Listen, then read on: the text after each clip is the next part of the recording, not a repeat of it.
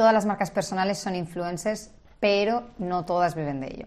Bienvenidos a un nuevo episodio más de Marketing para Marcas Personales. Soy Carla, estoy aquí con Javier. Javier. Buenos días. Segunda vez que hacemos este episodio por un mini fallo técnico, pero bueno, le decía a Javier que ahora ya seguro que nos lo sabemos de memoria. Hoy vamos a hablar además justo de un tema que ha salido un poco a raíz de, de las sesiones de Bistro, que muchas veces comentamos de ay, pues es que yo he visto tal influencer que hace esto, o esta otra persona que ahora lo está haciendo así. Y justo, de hecho, ayer creamos una publicación en el perfil de la agencia, un poco haciendo referencia a esto, ¿no? De, oye, si no eres McDonald's, no pienses en lo que hace McDonald's. Si no eres Elon Musk, no pienses en lo que está haciendo Elon Musk o está dejando de hacer. Cada uno vamos un poco a, ubicarnos, ¿no? Y en el buen sentido, por supuesto, y a simplemente intentar llegar a lo máximo dentro de lo que estamos. Eh, sí que es cierto que el término de influencer y marca personal son muy semejantes entre sí y posiblemente si no eres ni una cosa ni la otra, ni encuentras la diferencia ni posiblemente te importe. Pero sí que es cierto que especialmente si eres una marca personal sí que te interesa saber este pequeño matiz que al menos nosotros en la agencia hemos puesto y utilizamos para diferenciar unos de otros, ¿no? Sí, sobre todo este episodio es mucho para curarnos de frustraciones por por los conceptos en sí, por los resultados de los conceptos. Decíamos antes en la, en anterior toma del episodio que este podcast se llamaba Marketing para Influencers y lo cambiamos a Marketing para Marcas Personales porque había gente que no se consideraba influencer. Y es que los conceptos chocan a nivel cronológico. Es decir, todas, todos los influencers normalmente si crecen lo suficiente acaban siendo marcas personales porque es mucho más rentable para muchos de ellos y luego muchas marcas personales si crecen lo suficiente acaban convirtiéndose en influencers. Por lo tanto, tenemos que entender cuál es el enfoque de cada uno de ellos y sobre todo para entender en qué punto estamos ahora y en qué nos tenemos que centrar. Porque principalmente lo que se diferencia en uno y otro es el objetivo que tienen.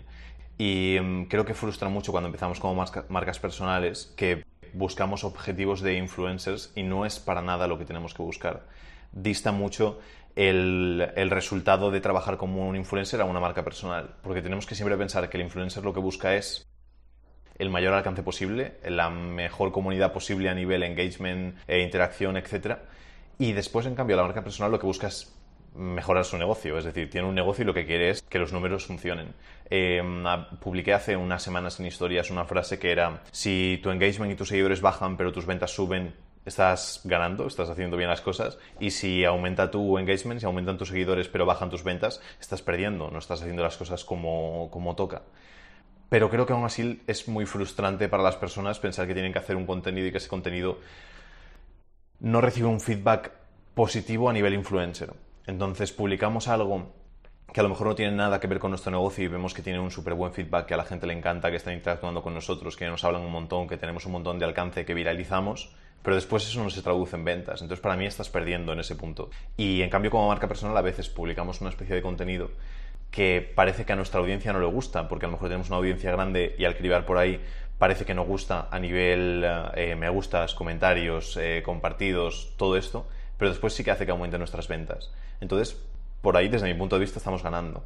Y sé que es frustrante porque a veces queremos dar la pieza con los dos tipos de cosas, es decir, ganar en ambas partes, y llega un momento en el que se puede, pero tenemos que entender qué es lo que tenemos que priorizar en cada momento, según si somos marcas personales y tenemos un negocio, o según si somos influencers y lo que queremos es el máximo alcance posible. Em, ¿En qué clase de contenido te centrarías, Carla, si fuésemos un influencer, si fuésemos una marca personal? Sí, es que exacto, es justo lo que dices, que hay que, lo primero, saber en qué punto estás para mm, saber qué contenido es el adecuado. Llega un momento, como avanzabas, en que los roles se pueden entrelazar y, puede que no sepamos diferenciarlo, pero sobre todo si estás empezando y sobre todo si eres marca personal, que al final es lo que nos centramos en este podcast, lo interesante es que tengas claro qué tipo de contenido tienes que crear. Aquí diferenciamos entre los influencers que tienen que crear un contenido, podemos decir, más vendible. Iba a decir consumible, pero no porque los dos han de ser consumibles, pero en el caso de los influencers ha de ser más vendible y más enfocado a conseguir métricas, porque ellos al final lo que van a hacer es eso, ir de cara a una marca, de cara a un posible colaborador y enseñarle, oye, mira, qué bonito todo esto, mira cuánta interacción tiene, mira cuántos comentarios, mira cuánto tal. Y eso es lo que les va a servir de moneda de cambio.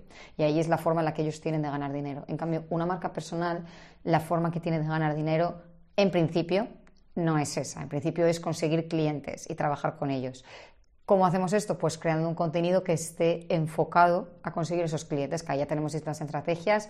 Nosotros además en el podcast este hemos comentado muchas, ya sabéis que intentamos diversificar un poco, que no todo sea promoción, promoción, promoción del servicio, sino pues de autoridad, de interés, de hot, buttons que hemos hablado también, si no me equivoco, hace un par de episodios, intentar un poco entrelazarlo, pero siempre teniendo en mente que eso de alguna forma ha de vender al cliente de, forma particular, ¿no?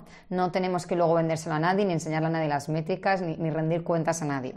¿Vale? Que muchas veces ocurre eso justo que dices de la frustración, de yo como marca personal quiero conseguir clientes, pero a la vez intento crear un contenido que guste a las masas, digamos, que todo el mundo lo comparta, que sea súper viral, y luego eso evidentemente no me repercute en clientes, luego en algunos casos ni tan siquiera se transforma en esas métricas tan atractivas y me frustro porque no estoy yendo a donde toca en este punto.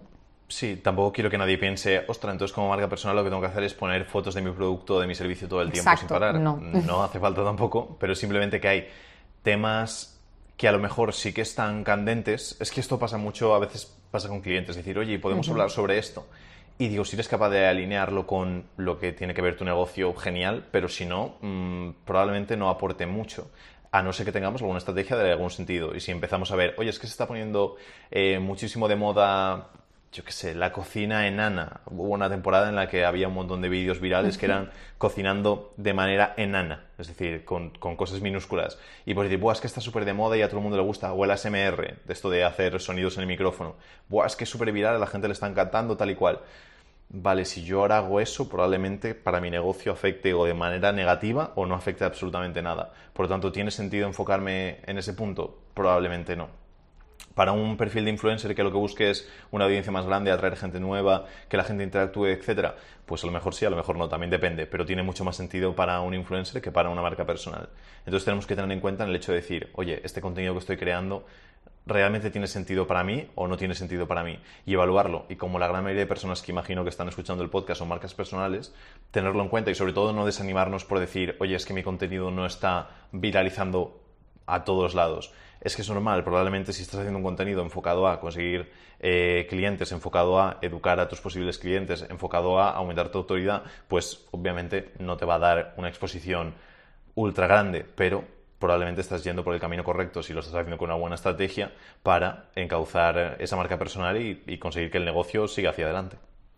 Exacto. Y luego que además, conforme vaya pasando el tiempo y si conseguimos llegar a ese entrelazado, ¿no? De tanto gano como marca personal como por influencer, aquí lo interesante es saber qué contenido va destinado a cada cosa y no intentar que todo venda, que todo guste, que todo de resultados, no. Es simplemente, pues ahora toca un poco de equilibrio, ¿no? De, vez en cuando publico para atraer clientes, de vez en cuando publico para crear eh, ese feed que vender. Entonces, que, sepamos en qué punto estamos en cada momento y que esperemos los resultados que toca esperar de cada contenido. Porque aunque no seamos influencers, si intentamos, si intentamos serlo o crear contenido como si lo fuésemos, posiblemente vamos a acabar frustrados y con menos clientes de los que podríamos si nos centrásemos en un contenido que corresponde a marca personal. Exactamente. Sí, y por mí eso es todo. Así que, Carla. Y hasta aquí este repaso a la diferencia entre marca personal e influencer, que de hecho empezamos estos podcasts hablando sobre ello. Igual si volvéis para atrás, no quiero pensar que dijimos algo muy distinto, pero bueno, igual tenéis alguna idea diferente por ahí. Perfecto, pues nos vemos en el siguiente. Nos vemos en el próximo. Hasta la próxima.